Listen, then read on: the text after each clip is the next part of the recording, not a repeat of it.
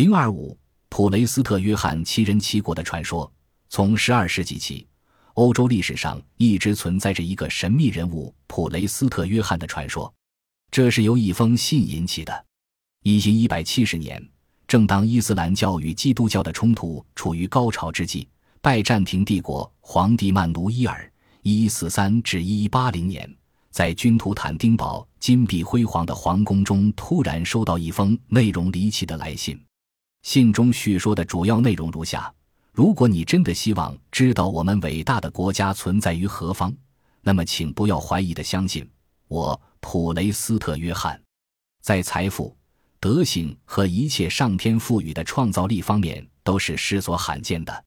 七十二位部族首领向我纳贡称臣。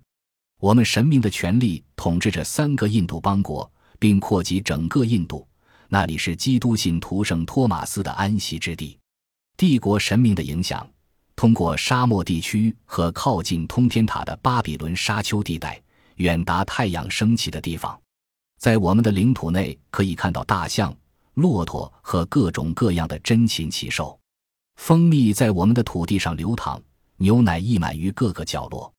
如果您能计算出天空的星座和海中的沙粒有多少的话，你就能由此估量出我们的帝国和国家地域的广阔程度。我是一位虔诚的基督教徒，并将在任何地方保护本帝国的基督信徒。信末的署名为普雷斯特约翰。这是何许人也？曼努伊尔对他毫无所知，闻所未闻。信中讲述的内容更让他丈二和尚摸不着头脑。于是，他让人把整封信抄写了若干份，分别致达欧洲各国君主，希求揭开普雷斯特约翰这个神秘人物的面纱。然而，欧洲各王国的君主和其麾下的幕僚臣属及饱学之士，无一人知道普雷斯特约翰的名字和来历。所有的人都对信中的内容感到震惊不已，特别是这位异邦君主在信中提到的他所统治的国家地域广阔、生活丰裕、信仰基督教这三点内容，给他们留下了极为深刻的印象。一时，普雷斯特约翰七人和他统治的王国，成为欧洲各国宫廷中王公大臣议论最多的一个话题。无数人在四处奔波寻找，以求解开这个谜团。然而，普雷斯特约翰的王国究竟在何处呢？从十三世纪至十五世纪，欧洲人为寻找这个神秘的王国花了二百年时间，均无果而终。一千二百一十七年，罗马教皇亚历山大三世曾亲笔为普雷斯特约翰修了一封书信，以欧洲基督敦世界的忠实信徒的名义，向持及其治下的基督教臣民们致以衷心的敬意和问候。教皇在信中还向这个一帮基督教君主承诺道：“他要在罗马修建一座神殿，以此表示愿将整个基督教世界联合起来的诚意。”这封信写好后，派信使按当时的地理概念送往与埃及毗邻的中印度，实际地点及今天的埃塞俄比亚一带。但是，那里根本没有普雷斯特约翰其人和他的王国。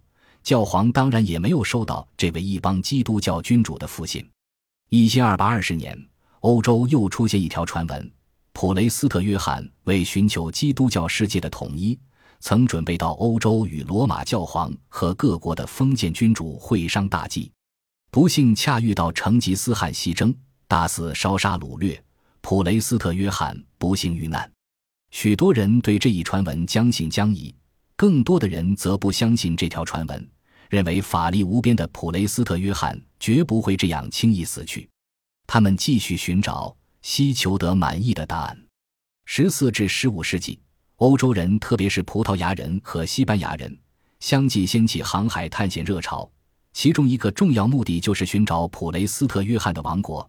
因此，这个时候又出现了许多关于普雷斯特约翰的传闻和猜测。一五二零年，葡萄牙人为了排挤阿拉伯人。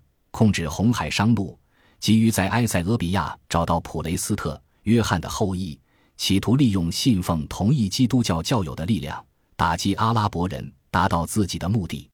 一支探险队经过半年的考察后，在一份报告中声称看到了普雷斯特约翰曾经住过的帐篷和宿营地，但是在埃塞俄比亚上至皇帝，下至臣民，都从来没有听说过普雷斯特·约翰奇人奇事，因此他们的发现还缺乏可靠的佐证，无法让人信服。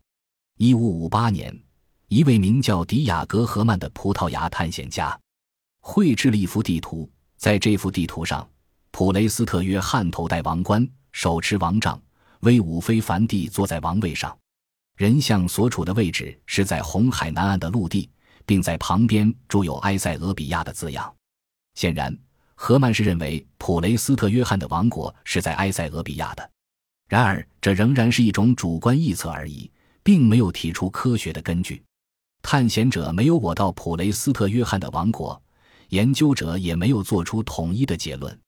西方学者通过长期研究考察。大致做出了下列几种结论：一、埃塞俄比亚说，有学者认为，埃塞俄比亚就是普雷斯特约翰治理过的国家。理由是：其一，从教皇亚历山大三世到十五世纪的航海探险家均持此说；其二，约翰正一字可能就是埃塞俄比亚皇朝名号赞赞的谐音变化；其三。埃塞俄比亚从公元四世纪开始一直尊奉基督教为国教。其次，本世纪初，一位葡萄牙传教徒在埃塞俄比亚的一处墓葬中发现一些古代基督教徒用过的宝剑和旗帜，认为这是普雷斯特约翰时代的文物。后来，一些欧洲考古工作者又在埃塞俄比亚发掘出一个十分豪华壮观的中世纪时代的皇宫遗址，认为这就是普雷斯特约翰居住过的王宫。但是这些解释均显得有些牵强，不能令人信服。二东欧说，有学者认为，公元五世纪时，君士坦丁堡主教聂斯托利曾因倡导一些新教义而吸引了大批信徒，他们被称为聂斯托利派。而欧洲东部很多地方的基督教徒实行的就是聂斯托利派宗教礼仪。因此，普雷斯特约翰的王国可能就在东欧某个地区。一千二百五十年，编年史家琼恩威尔曾宣称，普雷斯特约翰死于蒙古人对东欧的入侵。一千二百九十八年，马可波罗也曾提出，成吉思汗西征时曾杀死了一名很有势力和影响的聂斯托利派领袖。有人推测，这个被杀死的领袖可能就是普雷斯特约翰。因为这同琼恩威尔的说法是相吻合的。